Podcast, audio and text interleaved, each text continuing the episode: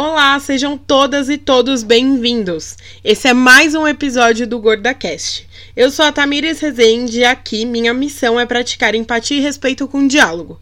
Afinal, nada melhor que uma conversa cheia de conteúdo e questionamentos para ampliar nossos horizontes, nos tirar da zona de conforto e quebrar nossos preconceitos. IMC, peso ideal, tamanho de roupa podem indicar se você é gordo ou não mas nada é mais efetivo do que as situações que só nós, pessoas gordas, passamos para validar nossos tamanhos. Desde o primeiro episódio, lá no episódio de apresentação do podcast, eu tenho recebido comentários como, abre aspas, eu não imaginei que fosse assim, fecha aspas. Por isso, eu resolvi trazer no episódio de hoje vivências comuns de pessoas gordas que, muito provavelmente, quem passa apenas pela pressão estética nem sequer imagina que é possível o que acontece. Uma outra reflexão que eu gostaria de propor no programa de hoje é: a sociedade está preparada para receber o gordo? As marcas são inclusivas? Gostaria de ressaltar que quando eu falo sobre marcas inclusivas, não são apenas as marcas de moda, não, pois a gente, nós, gordos, usamos muito mais, consumimos muito mais do que brusinhas, né, gente? Mas eu queria adiantar dizendo que não, as marcas e a sociedade não são inclusivas. Elas estão muito aquém das necessidades básicas das pessoas gordas. E ó, é melhor o mercado começar a se movimentar porque, segundo um estudo global feito pelo Instituto de Métricas e Avaliação em Saúde da Universidade de Washington, nos Estados Unidos, 30% da população mundial tem sobrepeso ou obesidade, e esse é um número que vem crescendo a cada dia. Como estamos em janeiro, período de férias, foi muito difícil tirar alguém lá do tempo de descanso, da praia, do campo, para vir aqui nesse microfone falar sobre um assunto para o GordaCast. Então eu resolvi unir o útil ao agradável. Eu chamei algumas mulheres gordas e incríveis. Desculpem, mas eu não vou reduzir os adjetivos. Elas são muito incríveis para fazer pequenas participações nesse episódio. E eu sei, eu confio que no fim esse episódio vai ficar bem bacanudo. Nenhum estudo é mais poderoso do que a vida real. Então eu trouxe aqui para vocês hoje vivências reais de pessoas gordas.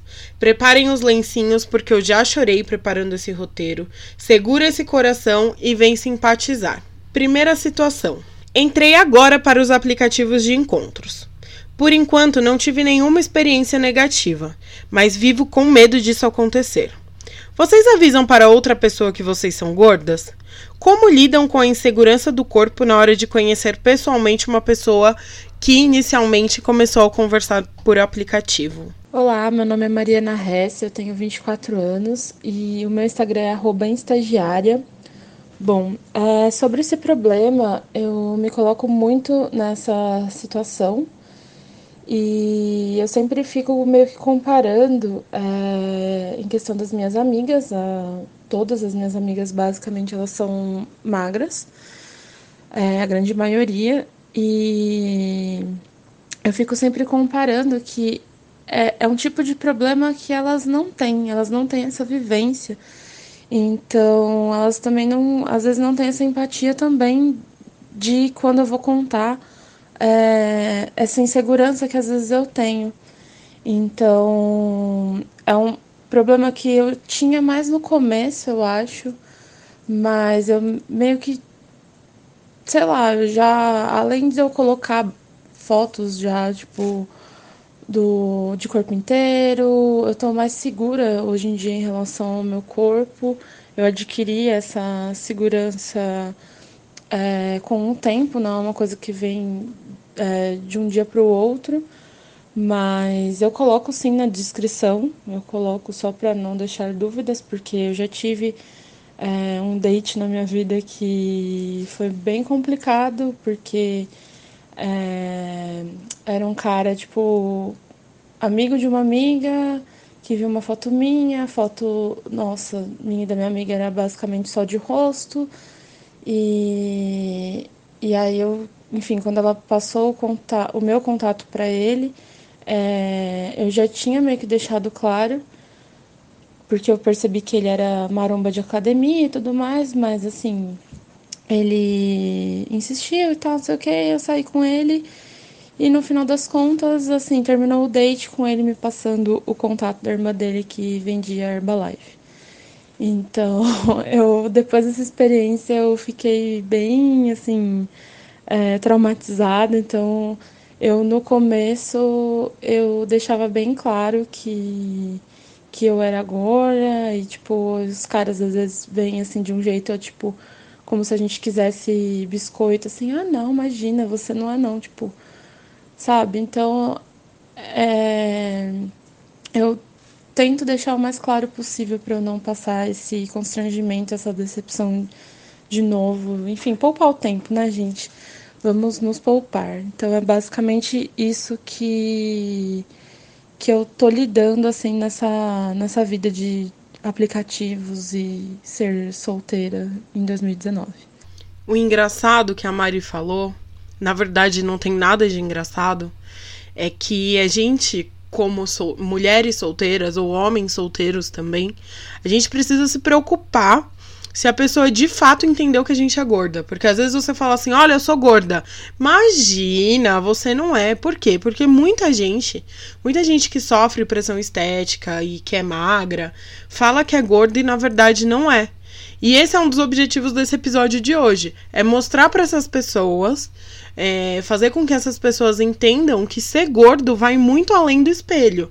A gente tem vivências, a gente tem situações na nossa vida de privação, de privação dos nossos direitos, que aí sim fazem lembrar a gente que nós somos gordos. E aí é a hora que o ser gordo pesa na nossa vida. Tem uma outra situação muito parecida com essa que a Mari Hessel comentou, e eu queria trazer para vocês. A situação é: em 2019, eu gostaria de um relacionamento que não tenha vergonha de mim.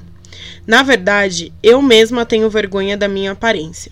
Quero aprender a me amar para, quem sabe, andar de mão dada com alguém e ir ao shopping ou ao cinema como casais normais. Gente, eu acompanho grupos, né, de pessoas gordas e participo ativamente desses grupos, e eu vejo que o tópico relacionamento é algo que traz muita insegurança para nós, para pessoas gordas.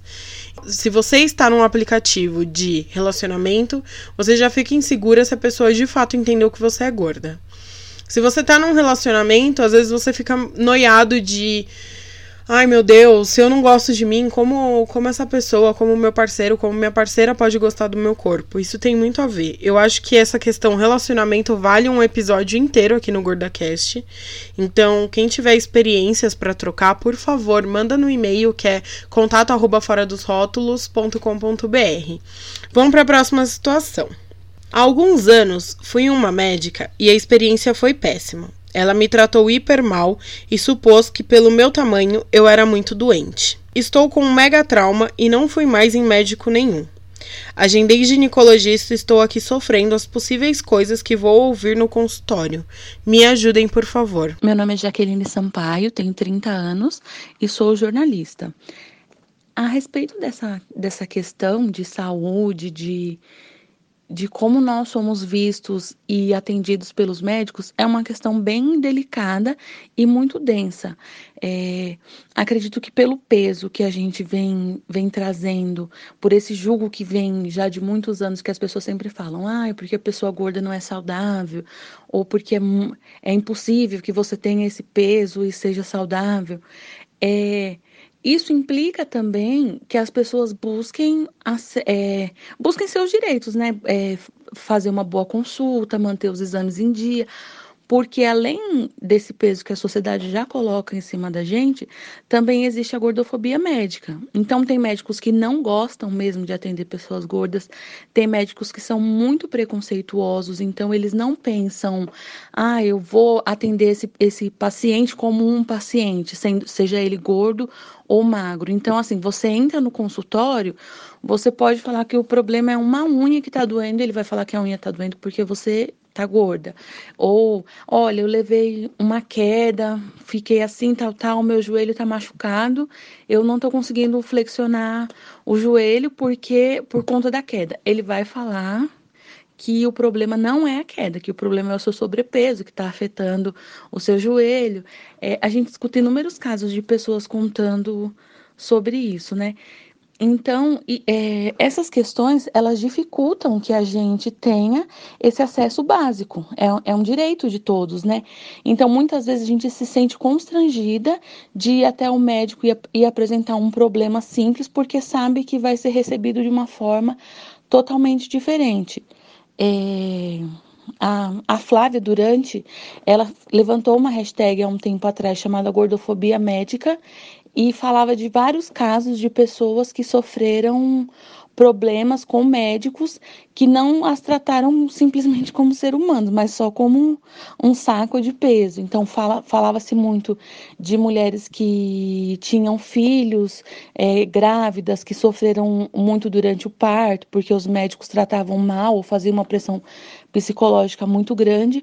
Inclusive, essa pauta saiu até na revista Marie Claire, de algumas semanas atrás, falando, acho que uma ou duas semanas atrás, falando a respeito disso. É interessante porque, assim, as pessoas acham que a, a acessibilidade do, da pessoa gorda é assim, ah, a gente quer uma roupa, ou a gente quer um calçado, ou quer coisas muito básicas a gente quer também, só que a gente quer ter acesso àquilo que é importante. Então você percebe assim, os hospitais eles não têm estrutura para atender as pessoas. Se você pensa que até quanto quanto de peso que uma maca suporta, até quanto de peso e de tamanho corporal uma máquina de ressonância, por exemplo, aguenta. Então tem pessoas que não conseguem mesmo ter esse suporte, não conseguem fazer um exame de forma adequada, porque os hospitais e a nossa forma de pensar, a forma da sociedade pensar, ela não comporta a pessoa gorda. E isso é muito triste, né? A gente não se vê, acaba não conseguindo se enxergar como um, um ser humano, um cidadão com direitos e deveres como os outros. Então a gente tem os deveres, paga os impostos, paga, paga tudo aquilo que nos cabe, mas na hora dos direitos a gente não tem isso da mesma forma.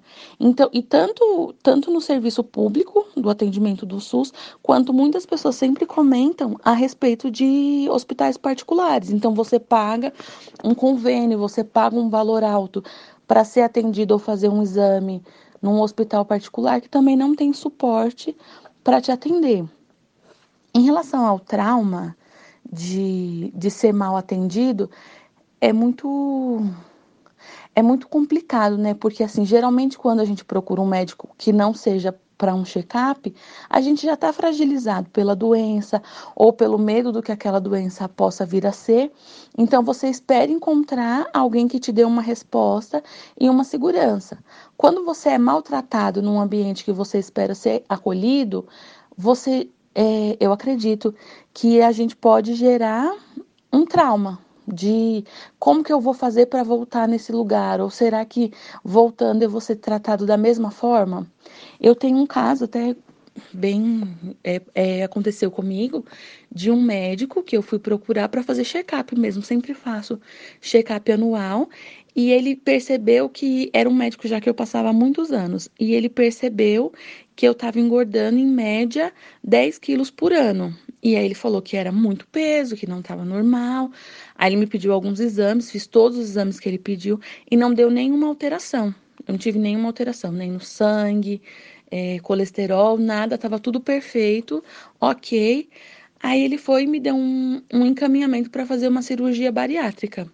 E daí eu perguntei para ele por que ele estava me passando um, uma guia de bariátrica se eu não tinha nenhum problema de saúde. Aí ele falou que o peso era um problema e que depois provavelmente eu ia me sentir mal com aquele peso, mas pensando não no sentido de do meu bem-estar físico, da minha saúde, mas pensando mesmo na na parte estética. Ele estava mais incomodado em relação ao meu corpo do que eu, e, o, e mesmo os exames comprovando que eu não tinha nenhum problema, ele queria me indicar para fazer uma cirurgia que, em geral, é indicada para pessoas que têm doenças associadas com o peso. E eu não tinha.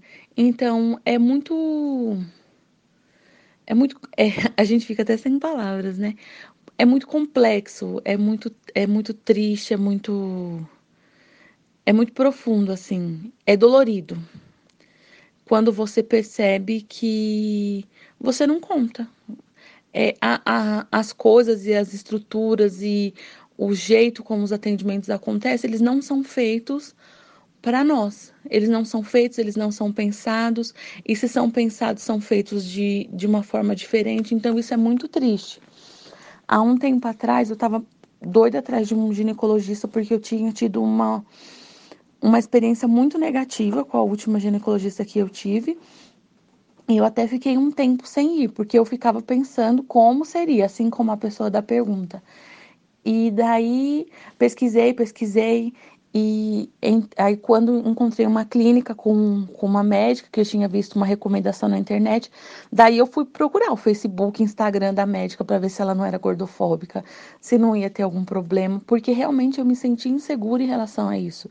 E eu queria ter total é, segurança de me sentir à vontade, de, de entrar no consultório, de tirar minha roupa, passar por todos os exames, sabendo que eu estava sendo atendida de uma maneira digna. Tanto que essa ginecologista que eu passei, eu super indico, ela é muito boa, foi muito, muito atenciosa, muito querida. Nessa mesma clínica também que eu passei, que é uma clínica particular, eu tive a experiência de passar como endocrinologista, porque eu estava com alguns problemas hormonais, e ela também foi de uma postura é, incrível, assim, muito respeitosa, em momento algum sugeriu dieta ou algo do tipo ela tratou o problema que eu apresentei. Eu cheguei, disse que eu que eu estava desconfiando de um problema hormonal, quais eram os sintomas, ela me pediu os exames, eu fiz, depois esse, essa dúvida minha foi descartada. Ela me tratou de uma forma muito humana. E eu saí de lá pensando assim, nossa, tanto dessa endocrinologista quanto a ginecologista, em ambas eu fiquei muito emocionada. Até cheguei a comentar com, com as minhas amigas do quanto eu tinha me sentido bem por me sentir acolhida, assim. Não é, pelo peso ou pela estética, mas por ser, ser uma, uma pessoa. Ou até como uma cliente mesmo, né? Tendo em vista que eu estava pagando a consulta. Mas é, é triste porque eu acredito que deveria ser dessa forma sempre. E não a gente se surpreender quando acontecesse em casos isolados. Eu acho que é muito importante que a gente ocupe os nossos lugares e que a gente seja resistência mesmo. Então, se for é, num médico, for maltratado, sofrer, sofrer gordofobia, que a gente procure os nossos direitos, faça uma denúncia, é, fale com um hospital, é, sei lá, de N formas, mas que a gente faça barulho para que isso não passe mais impune, que a gente não passe tanto tempo é, vivendo dessa forma e nem que a gente permita que outras pessoas passem por essas experiências negativas. Porque quando a gente fala, além da gente exercer o nosso direito, a gente também possibilita que outras pessoas é, exerçam o direito delas, exerçam e conheçam, né? Porque muitas pessoas também não conhecem o direito que elas têm. É, eu acho que é isso e eu desejo muita, muita força pra gente, muita coragem de seguir em frente e sempre lutar pelos nossos direitos. Como a Jaque mesmo disse no áudio dela, a saúde é acesso básico. Ela está prevista na nossa Constituição, no artigo 196. Então, a saúde é direito de todos e dever do Estado. Então, a gente não pode abrir mão desse nosso direito. É, como a Jaque também disse no áudio dela, é, a Flávia Durante, que é idealizadora do Pop Plus, ela levantou essa hashtag, acredito que no máximo há um ano, que é a hashtag gordofobia médica, que trouxe à tona casos muito tristes, muito tristes, sobre médicos totalmente negligentes e desrespeitosos com pacientes gordos. E eu também queria aproveitar esse gancho, essa situação, para a gente falar um pouco também sobre a questão do gordo maior e gordo menor. Essa semana na rede social eu vi alguém postar, não lembro quem, é, falando assim: abre aspas. Gente, vamos parar com esse negócio de gordo maior e gordo menor. Todo mundo é gordo e pronto, fecha aspas. Eu discordo totalmente. Eu acho que eu hoje eu me enquadro no, no segmento de gorda menor, porque eu eu visto 50, eu ainda consigo sentar numa cadeira de cinema, eu consigo pegar um avião e sentar confortavelmente numa poltrona de avião. Se eu for ao médico e precisar fazer uma ressonância, eu consigo ter acesso ao, ao equipamento, tem maca no hospital que aguenta o meu peso, e isso é totalmente diferente, por exemplo, para gordos maiores, que se eu não me engano, são pessoas a partir do manequim 56. Então, no, nos relatos da hashtag gordofobia médica, é, houve pacientes que precisaram ir para hípicas realizar exames básicos que nós, gordos menores, conseguimos realizar dentro dos hospitais. Então, eu acho que a gente não pode fechar os olhos para essa questão, que é muito importante, porque dentro da classe de pessoas gordas, dentro desse segmento, ainda existe uma fatia que sofre muito mais do que os outros. E eu tô na, fase, na fatia mais privilegiada. Então cabe a mim entender isso e apoiar os meus colegas, os meus amigos, as pessoas que também são gordas, mas que ainda estão numa, numa fatia muito mais é, jogada à margem da sociedade. E como a Jaque disse, a gente precisa sim exigir os nossos direitos, porque está previsto em Constituição, é dever do Estado é, prover saúde para nós. E aí, às vezes, a gente deixa de ir num médico, a gente deixa de frequentar consultas periódicas e fazer exames periódicos com medo dessa represália dos médicos. Isso acaba prejudicando única e exclusivamente nossa saúde. E aí a fatia de pessoas gordas começam a ficar mais doentes, não porque são gordas, mas sim porque não frequentam consultórios médicos porque não são acolhidos ali dentro.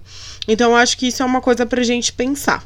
A próxima situação é a última vez que eu dormi em um colchão de ar, ele afundou na região do quadril e acabei dormindo no chão duro. Tava mal enchido ou é normal isso acontecer com pessoas gordas? Vou viajar com uns amigos daqui a alguns dias. E essa é a minha única opção para dormir, e isso está me causando medo e ansiedade. Eu sou a Gabi, do Instagram Garotas Gordinhas, é, sou psicóloga. E a respeito desse assunto do colchão é uma coisa que é muito clássica, porque 100% dos magros não tem esse problema, né? O exemplo que ela deu aí foi do colchão de ar, mas até um colchão normal, uma cama, né, tradicional, uma cama box, qualquer cama desse jeito, a gente tem que sempre verificar se a, a gente, se a cama suporta o nosso peso, né? Existem colchões que são caríssimos é, para aguentar é, acima de 150 quilos e eles são bem mais caros mesmo. É, eu pesquisei, eu pesquisei bastante sobre isso quando eu estava trocando de colchão, é, porque eu e meu marido não somos gordos e então gente é uma preocupação que a gente tem, né? A gente precisa de um colchão que aguente a gente, né? E, e, e às vezes você é, pessoas magras elas não pensam dessa forma. Um colchão é, convencional, sem muita coisa, para elas já basta e tá tudo bem. Não, a pessoa que pesa 60 quilos não tem por que se preocupar em comprar um colchão de 150 quilos, né? Então, essa parte de você ter onde deitar em qualquer lugar que seja. Então, por, por, exemplo, procurar hotéis com camas que aguentem o peso, procurar estadias num Airbnb, por exemplo, e ter camas que sejam reforçadas para a gente deitar, ou até sofá-cama, que também é né, uma problemática bem grande, porque normalmente alguns espaços oferecem esse tipo de, de lugar para deitar, né? E aí tem todo essa, esse pensamento, né? A gente fica ansioso para saber se tudo vai dar certo até pra gente dormir. é, é horrível a gente pensar dessa forma, né? É, mas é muito real, porque a gente fica pensando até se o lugar que nós vamos deitar vai ser acessível pra gente. Né? Isso gera uma ansiedade, isso gera uma angústia muito grande, porque até a gente chegar, né? Isso quando a gente não consegue escolher, tá, gente? E em alguns lugares, alguns hotéis até é, tem camas que aguentam pesos maiores. Mas quando você vai para casa de uma pessoa, por exemplo, não tem como a pessoa, né, prever. Mas se a pessoa é magra, a pessoa nunca vai imaginar isso na vida dela. Né? então fica um pouco complicado. É... Uma outra situação que se enquadra muito bem com essa que a Gabi acabou de comentar é Sou apaixonada por filmes, mas faz mais de dois anos que eu não vou ao cinema porque as últimas vezes me senti muito mal na cadeira. Claramente não comportava meu corpo e passei o filme todo com medo de que a cadeira quebrasse. Bom, é, quem é gordo menor ou simplesmente está dentro do padrão e não imagina o que é isso. Não imagina o que é você deixar de fazer uma coisa que você ama é porque você não não não tá inserido naquilo, você não cabe naquilo, literalmente você não cabe naquilo. Então, se eu não me engano, hoje os cinemas têm cadeiras acessíveis, mas ainda são sei lá, duas por sessão. Então, se eu quiser ir com a Gordolândia assistir filme, a gente não vai ter que se dividir em várias salas, porque não tem muitas cadeiras para pessoas gordas. E são cadeiras localizadas em locais péssimos, assim como são para cadeirantes. E isso eu acho que é uma coisa que os cinemas precisam melhorar. E com certeza, quem não é gordo nunca pensou nisso. Só fala assim pro amigo: ai, ah, vamos assistir Aquaman e, meu, só vai, entendeu? Então, eu acho que essa é uma outra questão muito importante da gente parar para pensar, é, se colocar no lugar do outro e entender que quando a gente fala sobre representatividade, quando a gente fala sobre o nosso espaço, espaço de pessoas gordas na sociedade, a gente está falando muito além do, de poder vestir um cropped ou um, uma roupa listrada. A próxima situação é: nos últimos cinco anos engordei uns 20 quilos e me tornei uma pessoa gorda. Sair do corpo padrão e aceitar meu corpo gordo foi desafiador. Depois de muita resistência, postei pela primeira vez uma foto de corpo inteiro e patins. Um idiota comentou: Patins de ferro? Só assim para aguentar tanto peso. Hoje me pergunto se o cyberbullying não é pior na, do que na vida real. Oi, pessoal, tudo bem? Eu sou a Aninha Brum, eu tenho 33 anos, eu sou modelo plus size, empresária e design gráfico. Eu me identifico muito com essa história aí que foi contada, porque isso aconteceu comigo também. É, em média de dois, três anos eu engordei 20 quilos também. É, meu corpo sempre ficou, eu sempre fiquei mais ou menos da média do, do manequim 42, 44, porque eu sou grande, eu tenho já uma estrutura muito grande. É, mas depois eu fiz uma mega dieta doida para emagrecer para casamento, o casamento, quando eu casei. E depois, eu, além de eu engordar o que eu tinha emagrecido por conta de rotina extremamente restritiva e de exercícios, como os meus hábitos é, mudaram bastante, eu fui voltando ao normal, eu engordei o que eu emagreci e, e muito e mais ainda, né? Acabei ficando hoje eu tô no maior peso que, que eu tô. Mesmo tendo uma relação bem ok com meu corpo e aceitando, realmente não tem como sair ileso desses comentários. É, sejam esses comentários achando que a pessoa tá super engraçada, que tipo, parece que as pessoas não se aguentam, não se aguentam, não? Tipo, meu Deus, um gordo, precisa fazer piada. É, as pessoas têm essa necessidade de fazer uma piada a qualquer custo, sabe-se lá Deus por quê a gente sofre também com as pessoas que acham que tem que te policiar.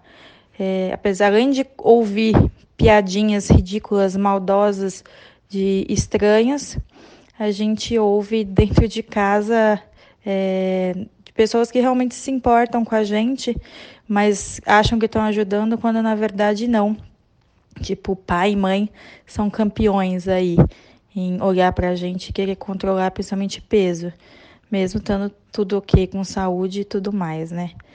É, realmente é muito complexo, não sei porque que as pessoas têm essa necessidade de, de querer primeiro cuidar da vida alheia, né? Porque qual é o propósito de você entrar na foto de outra pessoa para comentar alguma coisa que não seja positiva? Eu não consigo enxergar propósito nisso. Realmente é, é o feitio de pessoas muito vazias e com falta do que fazer, porque não, não consigo achar nenhuma justificativa plausível para isso. É, acho que não sei o que solução falar, é, porque é muito complexo tirar isso da, da cabeça das pessoas e, e elas entenderem que sim, pessoas gordas vivem, pessoas gordas andam de patins, se vestem, fazem tudo que qualquer pessoa normal pode fazer. E tirar esse preconceito e essa necessidade de ser engraçada com qualquer coisa que saia da rotina ou do, ou do padrão que ele está acostumado a enxergar, né?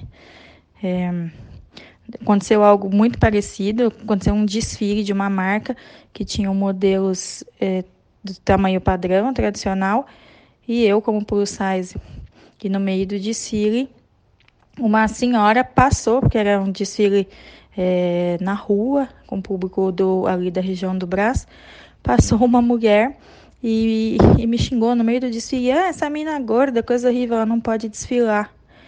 E daí todo mundo ficou meio assim em choque. E eu tive que fazer a plena, fingir que não ouvi e seguir o jogo, porque seria de profissional. Minha vontade era também é, xingar, mandar ela catar coquinho. Eu não posso soltar palavrão aqui no podcast, mas é, qual a necessidade das pessoas de agredirem a gente a troco de nada?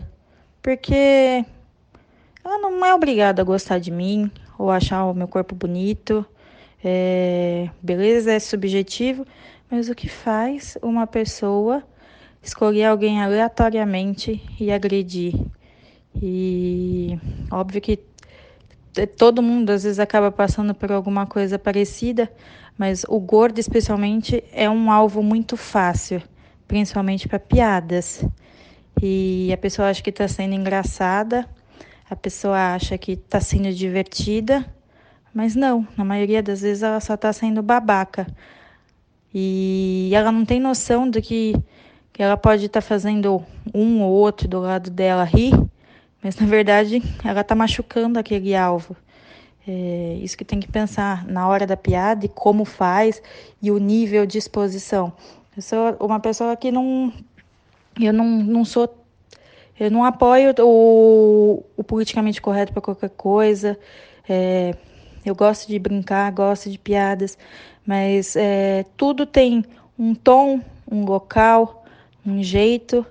E chegar na página de uma pessoa, seja ela conhecida ou não, pior ainda, quando é desconhecida, é bizarro. Para não dizer, sei lá, não sei nem que palavra poder usar. É coisa de, de gente vazia e babaca.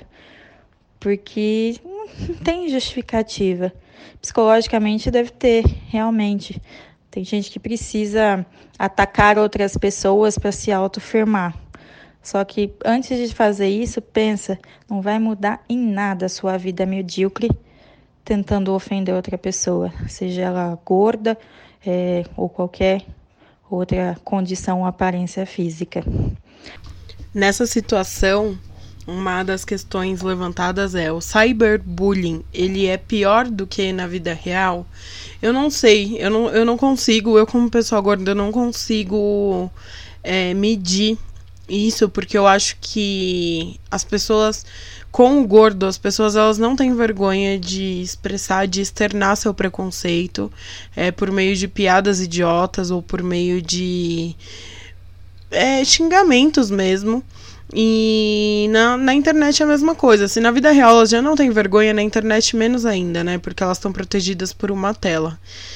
Então, eu acho que o que me revolta muito e dá vontade de catar a boca da pessoa e esfregar sabão é quando ela usa a palavra gorda de forma pejorativa ou como um ataque ao, a alguém gordo é uma característica que eu tenho e tantos outros amigos têm e que eu não quero mais admitir que as pessoas usem isso como uma forma de ataque ou como uma forma pejorativa, porque gordo é a mesma coisa que você falar ela é magra, gordo é a mesma coisa que você falar ela é alta e gordo é a mesma coisa que você falar ela é baixa.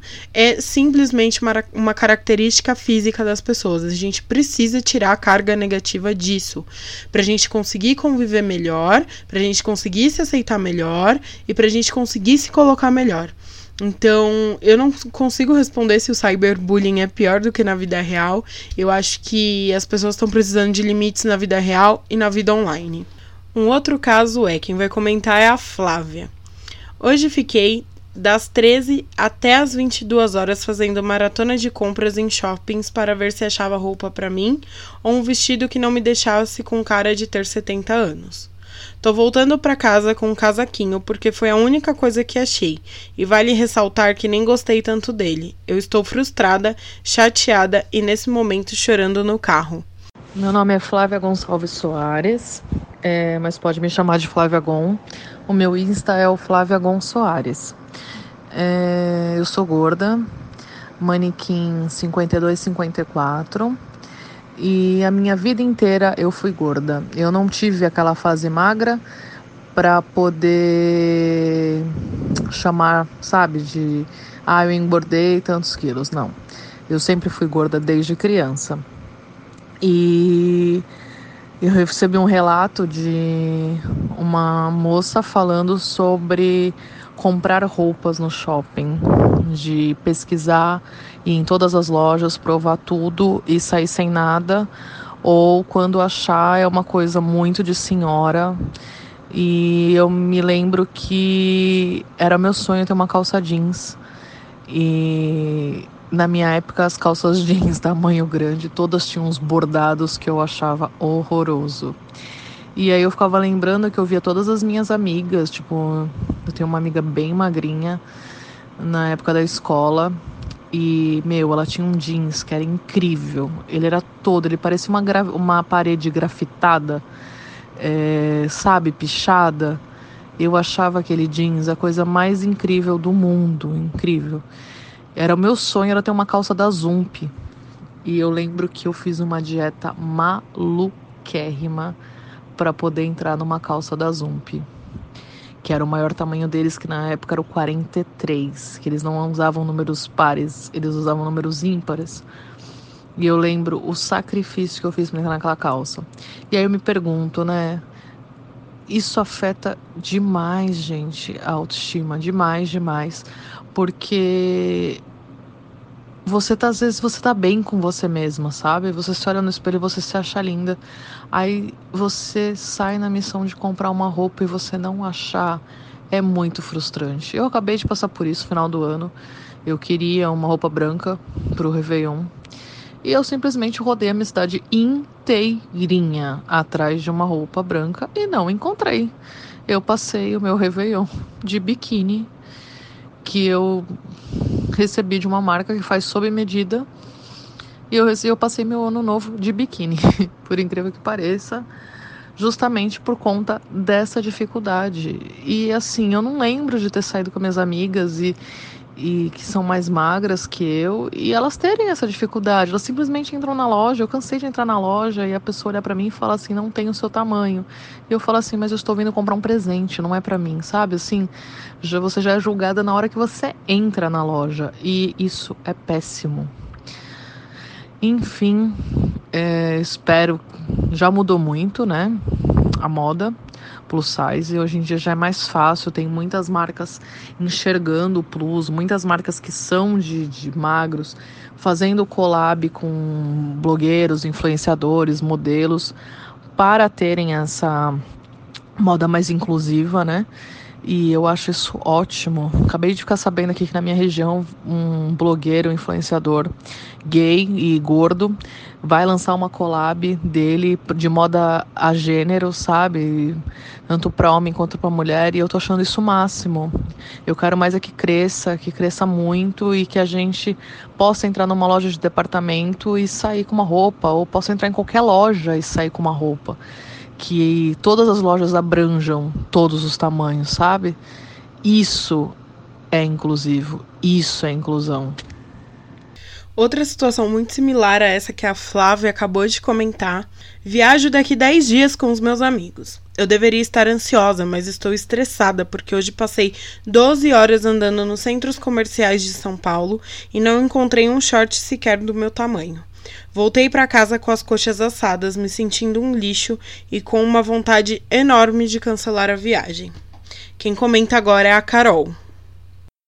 Oiê, tudo bom? Eu sou a Carol Vaida, eu tenho 33 anos, sou de Guarulhos e eu tenho um blog onde eu falo sobre moda plus size, o que para mim é uma conquista sem tamanho.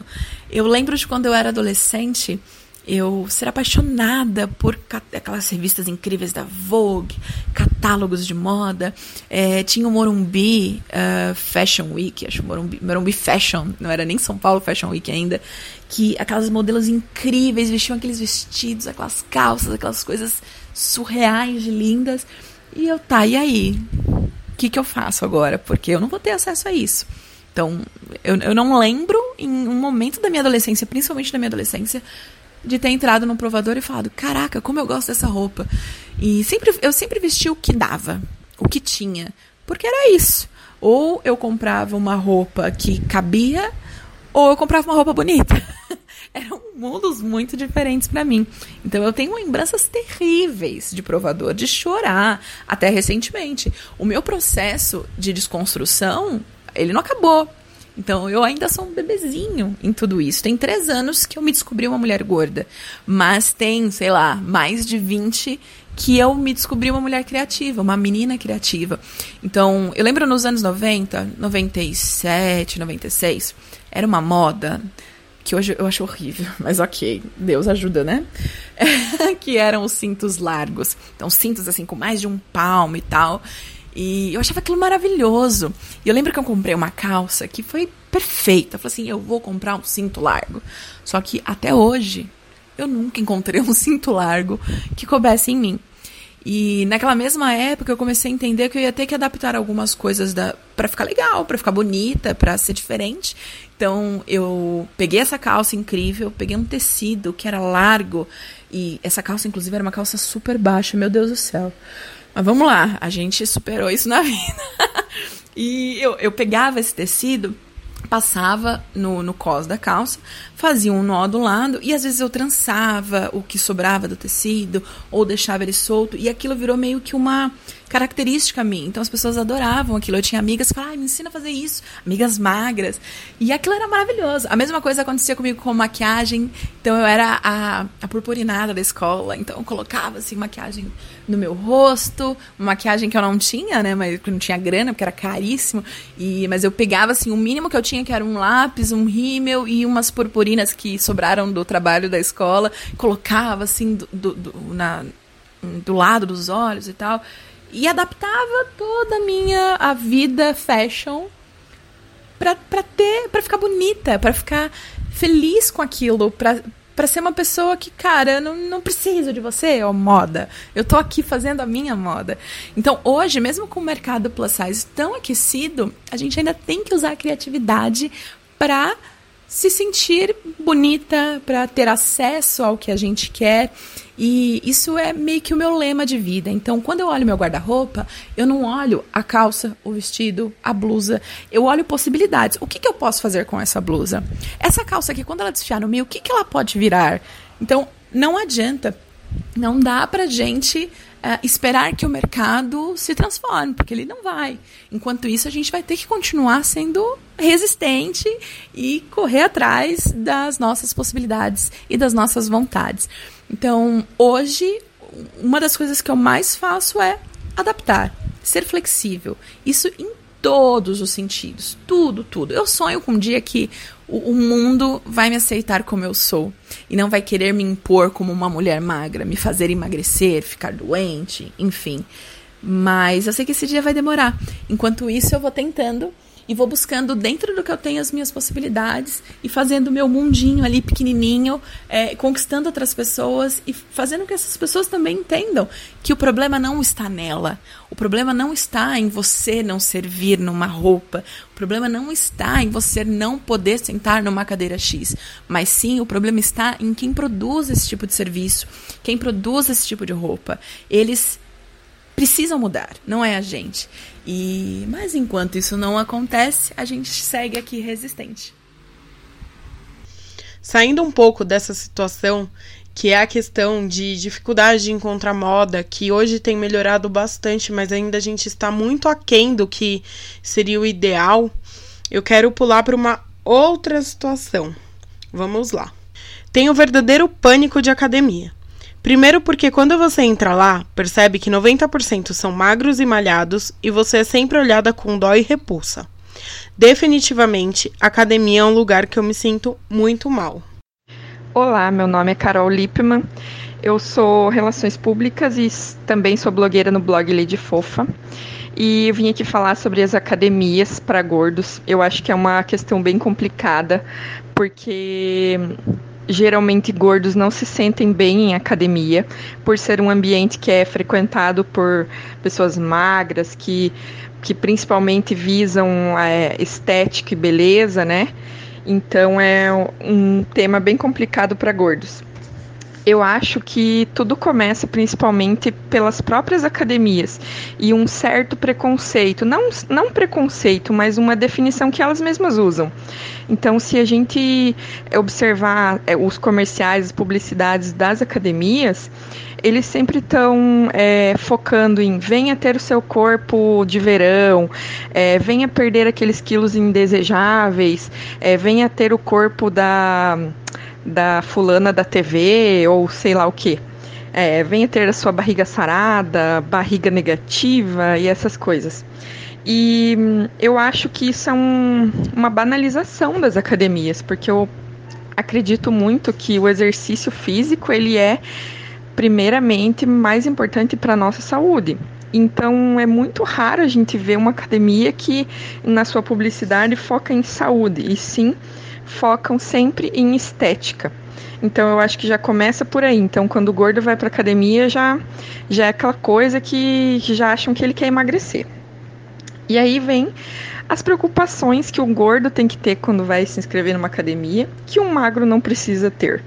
Então, por exemplo, é, o gordo, quando ele chega na academia, não, vamos começar pelo magro. O magro, quando ele chega numa academia, primeiramente é avaliado pelo instrutor, certo? Como toda academia. Então, naquela avaliação do instrutor, ele geralmente pergunta o que, que você quer fazer ali na academia. Se você quer fazer aulas, se você quer fazer atividades, qual que é o teu objetivo? Então, ele vai perguntar para o magro. Você quer ganhar é, massa magra, você quer fortalecer seus músculos para evitar possíveis lesões em articulações e tendões, ou você quer ganhar condicionamento físico, ter mais resistência, ou você quer o quê? Uma barriga mais tanquinho? Como é que é? Então, geralmente é isso que acontece com o magro. Agora chega um gordo na academia. O que que o, que que o instrutor geralmente pergunta? Ah, você veio emagrecer, né? Você quer emagrecer, né? Bom, pelo menos comigo sempre foi assim. Então, assim, eu já, cada vez que eu me inscrevo numa academia para eu ter uma vida mais ativa, para não ser tão sedentária. Eu já fico pensando que nesse primeiro dia o instrutor vai, vai começar a me dar exercícios aeróbicos para eu emagrecer. Geralmente é assim. E eu me lembro que a última vez que eu fui para uma academia, o instrutor falou: O que, que você quer? Ele perguntou o que eu queria. Eu falei assim que eu precisava de resistência física, porque eu estava numa fase que eu andava uma quadra e ficava cansada, então eu queria ter mais resistência física, independente do tamanho do meu corpo. Se eu vou fazer os exercícios na academia e vou emagrecer, isso é uma consequência daquilo do meu objetivo. Mas o meu objetivo principal não era emagrecer. E então eu falei que eu queria fazer, é, que eu queria ir para academia para ter, é, para principalmente para melhorar meu condicionamento físico, mas eu também gostaria que fosse uma coisa prazerosa. E uma coisa que eu sei que eu gosto muito é dança. Então eu falei, ah, eu vou tentar fazer aquela aula de zumba, né? Daí ele falou assim: "Ah, não, não vai dar para você fazer não, porque você não vai aguentar essa aula". Mas assim, gente, então qual que é o propósito? Porque se é para eu ir lá e fazer uma coisa que eu não vou gostar, porque eu particularmente não gosto de sentar nos aparelhos e ficar fazendo só musculação. Eu não curto isso daí. Então assim, eu tô indo lá, eu tô pagando para fazer uma, uma aula prazerosa. Se eu não aguentar a aula, pode ser que no primeiro dia eu não vá aguentar, nem no segundo, nem no terceiro. Mas e daí? Eu paro e a hora que meu fôlego voltar, eu continuo, certo? Aí, enfim, então tem todas essas coisas que um magro não precisa se preocupar, né? Então ele, o magro já chega, já, já fala os objetivos dele, ficar com a barriga tanquinho, ganhar condicionamento físico. O gordo não, o gordo chega lá e o, o instrutor sempre vai falar, ah, você tem que emagrecer, então você tem que fazer exercício aeróbico ou sei lá o que, né? Então começa por aí. Outra coisa que também me preocupava bastante na época que eu estava fazendo musculação, principalmente musculação, né? era a questão dos aparelhos. Então, é, os aparelhos de musculação, claro, a maioria deles tem, é, são robustos e tal, tem uma, um suporte bom, mas tem equipamentos que eu não conseguia fazer. Por exemplo, é aquele equipamento de remo, que é que tem aquela, como diz, aquele braço do lado. Eu não sei se é remo, não lembro bem agora, mas é um equipamento que tem um braço do lado. E eu tenho um quadril 147. Então, assim, é, eu não cabia naquele aparelho. Era um exercício que eu não podia fazer. Então, toda vez que também eu vou me matricular numa academia, eu fico pensando: será que eu vou caber nesses aparelhos? Será que o aparelho vai me suportar? Vai me aguentar? Então, isso já é também outro, outra coisa que os magros não precisam se preocupar, né? Porque eles vão caber em todos os aparelhos, de boa, eles nem têm ideia de que a gente precisa se preocupar com essas coisas, né? E outra coisa que também me deixa, me deixou na época que eu fiz academia, que me deixou muito é, brava, é que assim é, tem muitas pessoas que olham o gordo e acham que o gordo é forte. E assim, gordura não é sinônimo de que eu tenho músculo ali, que eu vou ser forte, que eu vou aguentar tudo. Sabe quando tem uma pessoa gorda e alguém fala: "Nossa, o fulano é fortinho". Nossa, isso para mim é a coisa mais horrível de se falar para um gordo, gente. Fortinho? O que, que é isso? E aí, assim, é... eu me lembro uma vez que eu tava na academia e uma mulher, uma senhora já bem saradona, barriga tanquinho e tal, ela, eu tava ali fazendo meus exercícios de acordo com o que o instrutor tinha me passado, então ele me passou lá, não lembro na época quantos quilos eram, quantos pezinhos lá, anilhas, né, que fala.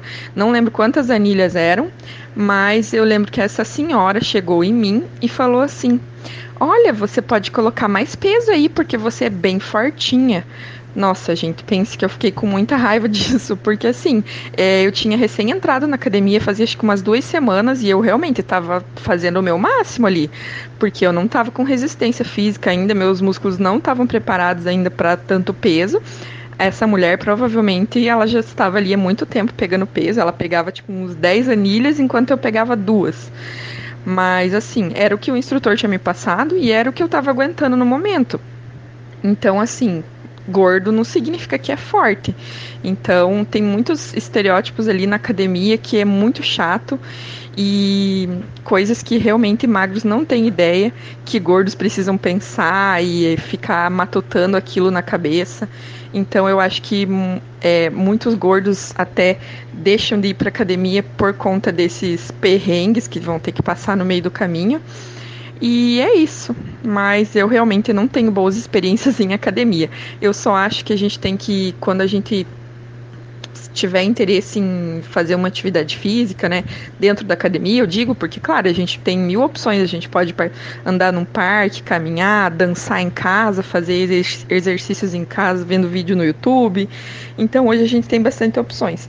Mas entrar na academia é um direito nosso. Então, eu acho que se a gente quiser entrar realmente numa academia, a gente tem que focar na nossa saúde, pensar no que, que a gente está indo ali para fortalecer a nossa saúde, e não porque é um lugar que vai ter uma competição de corpos. Geralmente é isso, mas a gente tem que tentar ter uma outra mentalidade e chegar lá é, pensando na nossa saúde mesmo. Se eu for compartilhar com vocês as mil experiências que eu tive dentro de academia na minha vida, talvez dê uns cinco episódios de podcast. Eu não tive nenhuma experiência boa, com exceção de quando eu era criança e eu praticava natação. Eu tinha um professor incrível que respeitava muito o meu corpo. Inclusive, na época, eu comecei a crescer os ombros e eu sempre fui uma criança gorda. E aí ele chegou para mim e conversou comigo, falou: "Olha, é, por conta da natação e da sua idade, seus ombros vão dar uma largada. É isso mesmo que você quer? Tô te falando isso porque é, você tem direito a optar é, por conta da sua aparência, enfim. Para sua saúde seria ótimo se você continuasse, mas quero que você continue de uma forma consciente. E isso foi muito bom para mim. Na época eu continuei um pouco mais. É, mas foi a única experiência positiva que eu tive, assim, de academia. A pior experiência que eu tive foi muito recentemente, acho que não faz nem um ano e meio, dois anos, que eu fiz um, fui fazer treinamento funcional e o professor ele não me dava nem bom dia. Eu chegava e falava bom dia, ele não olhava nem na minha cara. Então, assim, tava muito claro ali para ele que ele não queria ser meu professor, que ele não queria me instruir e que eu era um estorvo ali. Eu fiquei um mês na academia e eu saí porque aquilo tava sendo muito tóxico para mim. E aí o que eu, o que eu gosto de trazer para nossa reflexão é: as pessoas quando apontam um dedo na nossa cara e falam assim: nossa, você engordou, você precisa emagrecer, elas sempre se respaldam do. do argumento de que elas estão pensando na nossa saúde. Mas são essas mesmas pessoas que tornam o ambiente da academia um ambiente de não acolhimento e totalmente tóxico.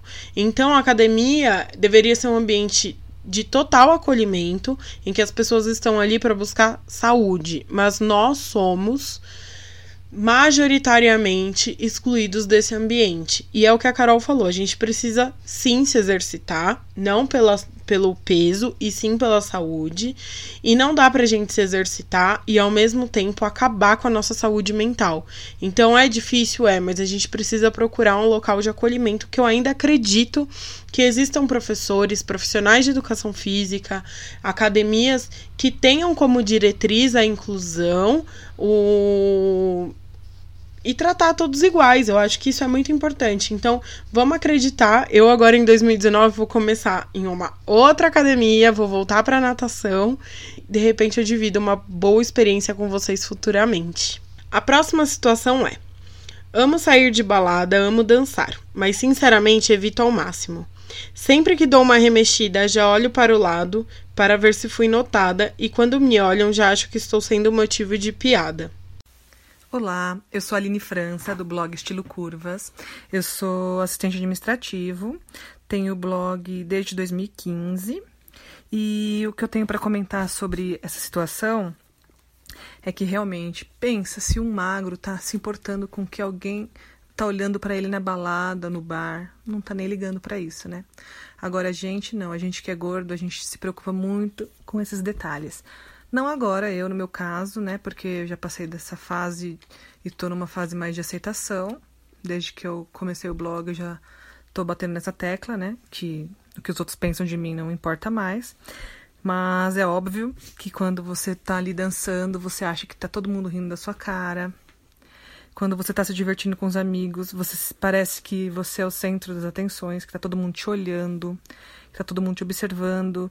Você também se preocupa com que roupa você vai para balada, porque todo mundo pode ir com um top, com uma sainha que é bonito. Agora a gordinha não, a gorda ela é vulgar. As pessoas dizem isso, né? Não tô falando que é, que a gente seja. Então se a gente usa uma roupa mais ousada, já pensam besteira da gente. E a gente sempre vai estar preocupado com essas coisas. É incrível o quanto a gente se preocupa com o que os outros vão pensar. Infelizmente, a nossa realidade, a gente sempre teve isso em mente e a gente se preocupa do jeito que a gente anda, do jeito que a gente fala, do jeito que a gente se veste, se a gente se dança um pouco. Parece que a gente sempre vai ser o centro das atenções e que está todo mundo falando da gente ou rindo da nossa cara e que a gente é motivo de piada. Eu, por exemplo, também já às vezes achei que tinha alguém tirando foto de mim e às vezes era só algo da minha cabeça. Então, eu gosto muito de bar. Balada eu não sou muito de né? Mas eu já fui muito em barzinho e sempre preocupada. Como que eu vou me vestir? Que as, o que as pessoas vão achar de mim? Se eu posso dançar? Se eu vou ser ridícula? E é uma coisa chata, chata. E eu tenho certeza que nenhum magro passa por isso. Bom, as baladas normalmente também são ambientes totalmente tóxicos, né? Porque ali tá todo mundo competindo quem é mais bonito, quem pega o mais gato, quem, quem é mais, quem é mais, quem é mais. E aí acaba que as pessoas, né? Aquelas pessoas bem escrotas, elas colocam esse lado péssimo delas pra valer. E é quando um gordo vira alvo, enfim. Eu amo balada mas eu sempre tive esse medo. É, talvez isso é algo que eu nunca tenho compartilhado com ninguém. Mas eu sou muito baladeira desde nova. Sempre fui pra balada. Eu demorei a começar a me relacionar, a ficar com caras em baladas, porque eu sempre achava que era alguém apostando com um amigo, quem pegava gordinha, então eu sempre fui meio resistente, meio fechada. Mas nunca abri mão de ir pra balada, nunca abri mão de ser eu mesma, nunca abri mão de uma coisa que eu sempre gostei muito. Eu também sempre gostei muito de carnaval, que também é um ambiente infelizmente tóxico, e assim como a balada. E eu também nunca deixei de curtir, fui para Salvador, conheci meu namorado lá, mas eu sempre tive um pé atrás. Eu acho que é uma situação bem complicada, mas que a gente só vai conseguir passar por isso.